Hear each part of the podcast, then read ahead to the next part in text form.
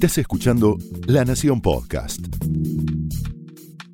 A continuación, el análisis político de Carlos Pañi en Odisea Argentina.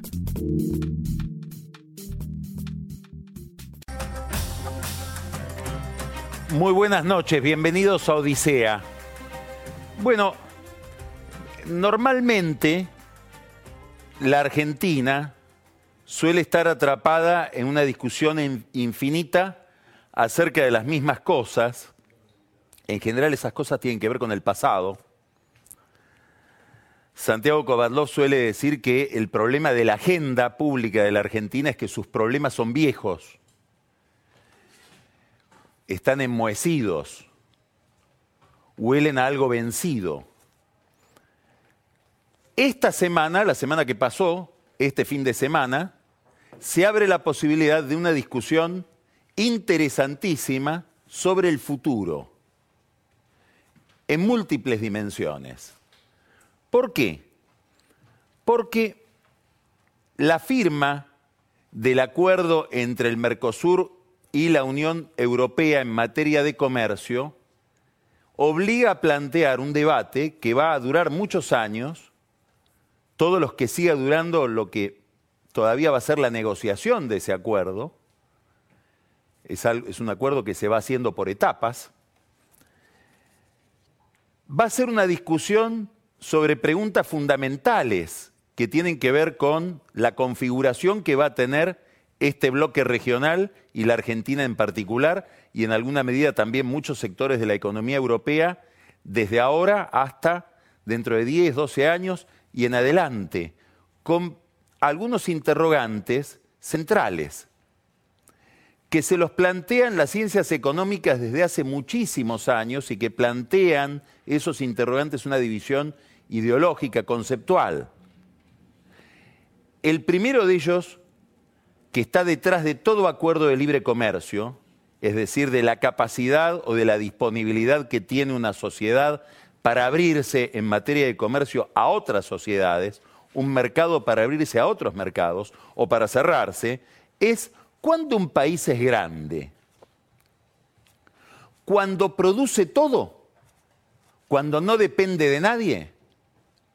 O es grande y encuentra su desarrollo cuando se concentra en aquello para lo que está más capacitado, para lo que es más competitivo. Cristina Kirchner, en algunos discursos, solía decir algo que producía una enorme emoción y que plantea un enorme interrogante acerca de la viabilidad y de la sensatez de eso mismo que decía. No vamos a importar ni un solo clavo el modelo de llegada, aquello a lo que aspiramos, es hacer todo nosotros, ser absolutamente autosuficientes. Muy bien, ¿cuánto cuesta eso? Es decir, ¿cuánto cuesta que tengamos industrias para las que otros países u otras sociedades son más competitivas? ¿Cuánto gastamos en tener esas industrias? ¿Cuánto gastamos en, en tener electrónicos nacionales armados en el país con insumos extranjeros para decir son nuestros, y tiene una banderita argentina, con subsidios extraordinarios que le estamos restando, por ejemplo, a la educación. Esta es una discusión que no es nueva. Ya a comienzos del siglo XX estaba abierta. Hay que leer los debates que aparecen retratados en la historiografía económica, entre los muchos libros que se pueden recomendar, el eslabón perdido de Pablo Gerchunov, donde describe estos debates en la década del 20 y del 30. ¿Qué es lo que hay que producir? ¿Qué es lo que hay que industrializar? Podemos ir a preguntas que pueden resultar muy em, disruptivas, muy escandalosas. ¿Tenemos que tener una industria automotriz por el solo hecho de tenerla? Cuando a lo mejor importar un auto es mucho más barato. Y ahí aparece todo un planteo acerca de los trabajadores, los industriales, la necesidad de protección frente a países más competitivos Y en contraposición, el que en vez de pensar en el trabajador como productor o como empleado, piensa en el trabajador como consumidor, que paga cosas mucho más caras por el solo hecho de tener la satisfacción de que son nuestras. Esta es la discusión que se abre a partir de ahora por muchos años por este primer acuerdo importante que firma el Mercosur. El Mercosur es un bloque extraordinariamente cerrado que tenía solo dos acuerdos de libre comercio con Israel y con Egipto. Y se abre esta discusión en un momento donde el mundo está discutiendo los beneficios o los perjuicios del libre comercio, donde hay una corriente muy importante de proteccionismo justificada en los enormes subsidios que le presta el Estado chino a, determinadas industrias chinas. Es decir, estamos ante un tema enormemente complejo donde es muy difícil encontrar una verdad definitiva. Pero sin duda van a ponerse en tela de juicio algunos de los grandes axiomas con que se mueve una buena parte de la Argentina. Y uno de esos axiomas es, cualquiera sea el tema en discusión, cualquiera sea la cuestión de la que estamos hablando, lo nuestro es mejor que lo del extranjero. Esto es un mito que arrastramos desde la década del 20. Bueno, de esto se trata en alguna medida la, discusión conceptual que se abre cuando se empieza a discutir la libertad de comercio. Ahora, detrás de esta discusión aparece, y por eso la política se vuelve tan interesante cuando se discuten temas de comercio, porque aparece la relación entre el poder político, la representación política los poderes ejecutivos, el Congreso, la diplomacia y los intereses concretos que hay detrás de cada posición que se defiende en estas negociaciones. Hay sociedades, eminentemente la, sociedad norteamericana, los Estados Unidos, donde están muy acostumbrados a que la relación entre mercado y poder político sea muy directa y muy transparente. El lobbying como actividad decir, la capacidad que tienen los sectores económicos y los grupos de interés para incidir sobre la política está legitimada, está regulada, está transparentada. aquí hay como una especie de culpa de decir defiendo esto porque represento tales intereses materiales. Pero ahora va a aparecer con esta discusión comercial muy claro el entramado de intereses que hay detrás de cada posición. No solamente en la Argentina, lo vemos en Brasil. En Brasil, en el, Brasil es el país sin duda más importante en esta discusión por una razón obvia. En el proceso de apertura comercial es el que entrega el mayor mercado. Y además es un país que ha tenido en su historia un nivel de industrialización, tiene más que proteger, si quisiéramos decirlo de esa manera, que la Argentina. Mucho más que Uruguay y mucho más que Paraguay. Bueno, ahora el último tramo de la discusión que hubo, que terminó la semana pasada con la firma del acuerdo, se refirió a un sector muy poco competitivo de la industria brasileña, que es el sector de los vinos. Brasil no es un país que esté preparado para producir vinos, pero produce algunos vinos. ¿Dónde? En Río Grande do Sul. Y curiosamente, el jefe de gabinete de Jair Bolsonaro, un hombre muy poderoso, que se llama Onyx Lorenzoni, es de Río Grande do Sul y posiblemente aspira a ser gobernador de Río Grande do Sul. Bueno, uno de los problemas con que se encontró toda la negociación final del acuerdo entre la Unión Europea y el Mercosur fueron los intereses de Onyx Lorenzoni y la industria vitivinícola hiperprotegida brasileña. Del mismo modo que hubo una discusión entre el ministro de Hacienda brasileño, Paulo Guedes, que es una especie de hiperministro, y la ministra de Agricultura, Teresa Cristina, que curiosamente adoptó posiciones proteccionistas cuando en realidad este acuerdo, si hay un sector al que beneficia, es al sector agropecuario. Pero ella estaba defendiendo determinadas actividades o industrias que podrían ser amenazadas por los lácteos europeos o los productos donde los europeos pueden ser más competitivos en materia de industrialización de bienes primarios. Guedes fue clave en, el, proceso final de este acuerdo. ¿Por qué? Porque Guedes es un liberal, un hombre que cree, como cree Macri, como creen muchos miembros del gabinete de Macri, Nicolás Duhovne entre ellos, que los países que más progresaron en las últimas décadas o en los últimos siglos fueron los países que se abrieron más al intercambio comercial y que se volvieron más competitivos. Bueno, Guedes cree eso y le puso una aceleración que Brasil no tenía antes. Hay que decir que este acuerdo, y se lo reconocieron explícitamente muchos líderes a Macri en Osaka, en la reunión del G20, donde él participó este fin de semana, Macri fue central para este acuerdo. Fue central la militancia de Macri en la cabeza de Temer, infructuosa, y la forma en que Macri persuadió en el último tramo de la negociación a los funcionarios de Europa, con llamados a Merkel para que hable delante de los funcionarios europeos que son alemanes, como Juncker, o la persuasión de Macri sobre Bolsonaro y sobre Macron, porque en el último tramo también hubo una excusa de Francia, que tiene un sector agropecuario muy protegido y que es, el país europeo que más se ha negado y que más se niega a este tipo de acuerdos, una excusa de Francia para decir nosotros no acordamos porque el señor Bolsonaro dijo que no quería estar en el acuerdo ambiental de París. Bueno,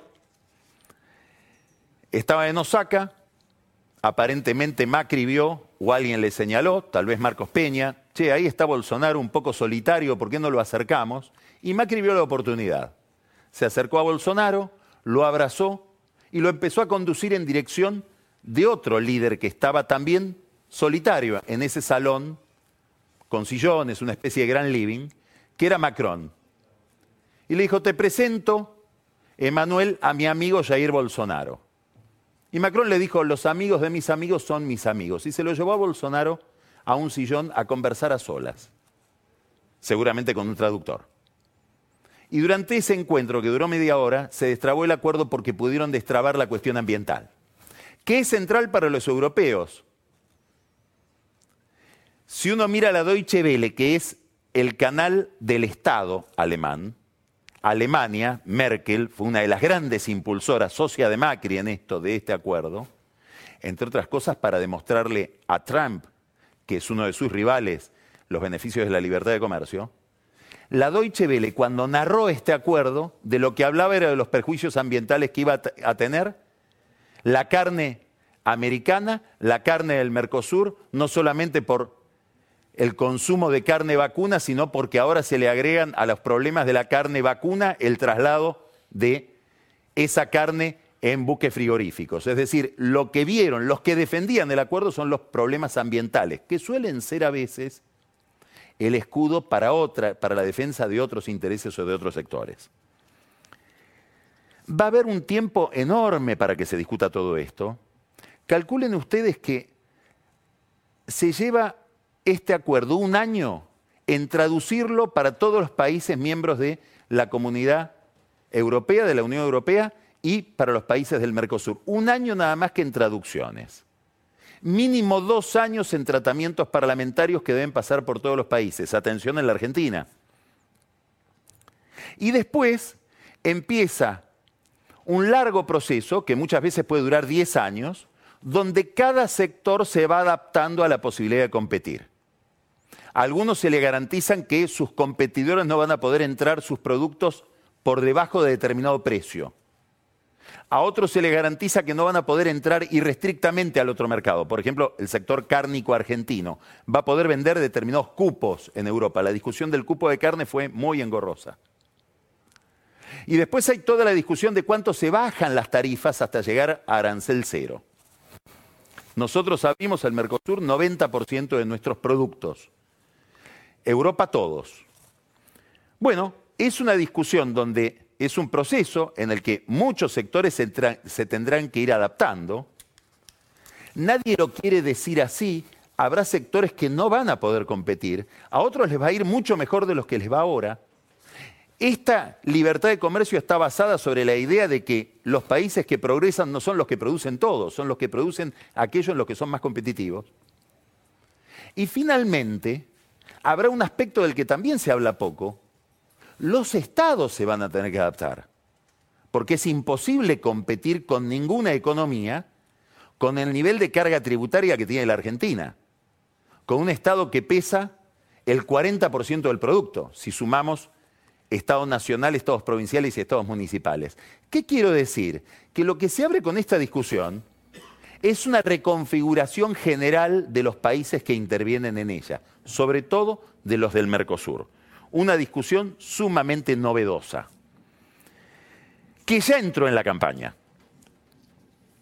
Fíjense que esto está destinado a entrar a la campaña de manera muy interesante, porque ¿desde cuándo se discute este acuerdo con la Unión Europea? Desde Menem. Quiere decir que todos los actores pasaron por él. Sin ir más lejos, uno de los candidatos, Roberto Labaña, que es un experto en comercio, le tocó discutir este acuerdo cuando era embajador ante la Unión Europea en Bruselas del gobierno de Fernando de la Rúa, de la Alianza. Tramo de la biografía de Labaña que se recuerda poco porque está como eclipsado detrás de su rol como ministro de Economía. El actual embajador de Macri en China, que está mirando ahora las discusiones de comercio entre Trump y China, Diego Guelar, le tocó discutir este acuerdo cuando era embajador de Menem en Bruselas. Alberto Fernández, en una entrevista muy interesante, de la que después vamos a hablar con Pancho Olivera, que publicó el domingo eh, el Diario de la Nación y que le realizaron Martín Rodríguez Yebra y eh, Pablo Sued, desarrolla ahí eh, una discusión sobre este acuerdo a la que ahora nos vamos a, referir, pero en esa discusión dice, este acuerdo también lo tuve que discutir yo. Y Cristina Kirchner fue parte de esta discusión y en algún momento la alentó y en otro momento la frenó. Fíjese qué interesante.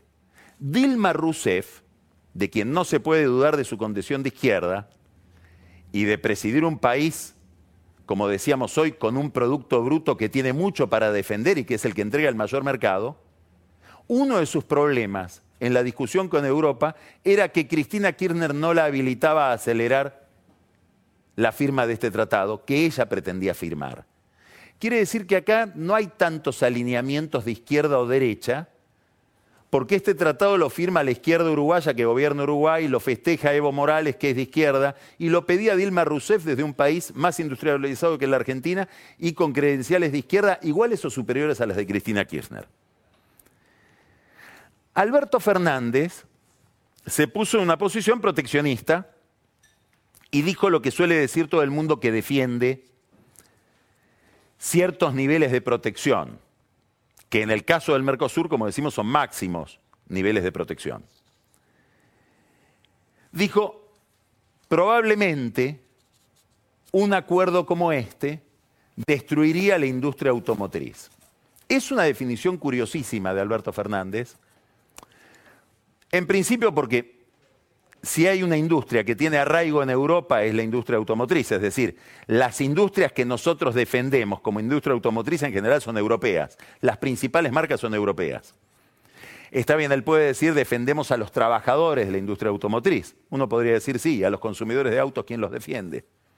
Pero lo interesante de la eh, posición de Alberto Fernández es que es una especie de inesperado homenaje a Mauricio Macri, porque si hay un nombre identificado en la Argentina con la industria automotriz es Macri, Sebel, Peugeot, Fiat, pero no solo Macri, Franco Macri y Mauricio Macri cuando estaban en Sebel, que ya no están más, ni está Sebel.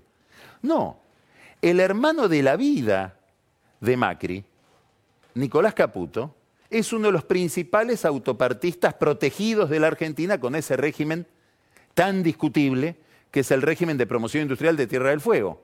Quiere decir que cuando Alberto Fernández dice que este acuerdo podría afectar a la industria automotriz, lo que está diciendo es que Macri ha pensado más en su concepción de la economía, a su modo de ver en el país, que en sus propios intereses son los intereses de su amigo, que fue su socio en Mirgor, empresa que, que fundó Macri y que vivía protegida no solamente por la protección que tenía Sebel del Estado, sino porque era prácticamente la empresa cautiva de las empresas de su padre en la producción de autos. Es decir, que por el lado menos esperado, Alberto Fernández demuestra que Macri puede soltar algunos intereses propios de sus amigos o de su familia en beneficio de una concepción general. Muy bien por Alberto Fernández que le reconoció, tal vez sin saber eso, al presidente. Pero decir que el tema es la industria automotriz es un poco cínico, porque el principal motor de la resistencia a este tipo de acuerdo no es la industria automotriz. La industria, el sector, que más atento está a que no avance la liberalización del comercio en el Mercosur es la industria farmacéutica. Especialmente en la Argentina. La Argentina tiene una peculiaridad. Es uno de los países donde los laboratorios locales, nacionales, tienen una participación de mercado muy superior al de cualquier otro, sobre todo en la región el, nivel de la participación de mercado de los laboratorios nacionales en la Argentina es superior al 50%. Bueno, han logrado, fíjense el poder de este sector, lograron lo que se creía imposible, que en este acuerdo con la Unión Europea no se cuestionan ni la propiedad intelectual, es decir, los laboratorios argentinos van a poder seguir produciendo medicamentos sin pagar por las investigaciones que llevaron a la invención de esos medicamentos, sin pagar la propiedad intelectual, que es lo que reclaman los laboratorios europeos. Y otro dato muy importante que van a poder producir medicamentos accediendo sin pagar nada a las pruebas médicas en las que se basan esos medicamentos. Es decir, cada medicamento está basado, su, su, investigación, en una cantidad de estudios de laboratorios que se hacen sobre los enfermos sobre los que se prueban esos medicamentos. Los laboratorios argentinos acceden a eso gratis y van a seguir accediendo a eso gratis. Es un triunfo enorme probablemente de ese sector sin, sin, el cual probablemente no habría habido acuerdo. El poder que tiene la industria farmacéutica sobre la política en la Argentina es descomunal. Uno mira los últimos seminarios que se hicieron sobre el acuerdo Mercosur y Unión Europea. Yo me entretenía mirando fotos. Uno de los seminarios se hizo en la Fundación Organización Embajada Abierta, que es de Jorge Argüello que podría ser eventualmente canciller de un gobierno si llegara al gobierno Alberto Fernández. Y uno empieza a ver las fotos y entonces está Hugo Sigman, Laboratorio ELEA, el gran líder de la industria nacional protegida de medicamentos. Hay una discusión acerca de esto que está abierta sobre el papel de la industria farmacéutica en la Argentina y que se puso de manifiesto en una controversia impresionante, soterrada. Tampoco el gobierno quiso hacer demasiada bulla con esto que es un mérito de Macri, que es el contrato del PAMI para la compra de medicamentos. El PAMI que regula como actor del mercado el 40% de los medicamentos que se venden en la Argentina y por lo tanto fija el precio de los medicamentos, estamos hablando ya no de consumo de autos, estamos hablando de consumo de remedios, compraba los medicamentos sin licitación. Se los compraba una cámara cartelizada de laboratorios, en general argentinos. Casi que los laboratorios le mandaban la factura sin discusión. Bueno, Macri, y en esto hay que hacerle un homenaje a Gustavo Lopetegui, abrió licitaciones en el sector del PAMI para la compra de medicamentos de los abuelos como suelen decir aquellos que nos tocan el corazón con el tema de las reformas previsionales. Este sería un lindo tema de debate para los que plantean la protección industrial argentina, pero sobre todo para Alberto Fernández, que fue un gran responsable de los acuerdos de medicamentos en el PAMI que se celebraron durante la época de Néstor Kirchner. Sería interesantísimo un debate entre Macri, la derecha y Fernández, la izquierda, todo muy entre comillas, acerca de quién defiende más a los jubilados en cuanto al precio de los medicamentos y la forma en que el PAMI adquiere esos medicamentos. ¿Y cuál es la relación de cada uno de estos sectores con la industria farmacéutica que está detrás de esos negocios tan protegidos por el Estado? No es un problema argentino, si uno recorre toda Latinoamérica, no hay gran es muy difícil, no digo que no hay ninguna, pero es muy difícil encontrar una gran fortuna latinoamericana que no esté ligada de alguna manera a un decreto o a una ley de la política que le garantice un mercado para no competir. Bueno, de esto estamos hablando. Esto es lo que se abre a debate. Va a ser muy interesante si este debate se profundiza durante la campaña, porque, como dice Kovarlov, estaríamos ante problemas poco transitados. Habría como una renovación de la agenda y estaríamos descubriendo ideas que representan intereses concretos y podríamos identificar qué interés concreto hay detrás de cada sector y de, cada político y de cada vocero de una posición.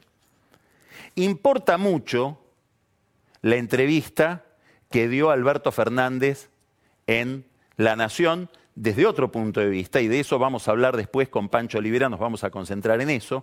Yo solamente quiero destacar que Alberto Fernández dijo ahí que el acuerdo de Cristina Kirchner con Irán fue un disparate. Es una posición muy importante de Fernández porque le está hablando no a los iraníes, no a Cristina, le está hablando a Estados Unidos. Empezó a girar. Hay que prestarle atención a Arguello en todo esto. En segundo lugar, criticó el cepo, pero al mismo tiempo criticó el nivel de intervención cambiaria que hay en el gobierno de Macri. Es decir, Alberto Fernández defendió más que Macri la libertad de un mercado que es el mercado de cambios, donde pretende que haya un precio del dólar fijado por la oferta y la demanda. Bueno, es un poco contradictorio eso con la posición de decir, como dice él, bueno, tal vez el cepo era malo en algún aspecto y mejor que el endeudamiento en otro. Alberto Fernández entonces critica el acuerdo con Irán, defiende el cepo y le pide a Macri que lleguen de mejor manera al superávit primario por la vía de un, de un ajuste fiscal, que el propio Alberto Fernández defiende, por supuesto, con sectores que no sean sensibles socialmente.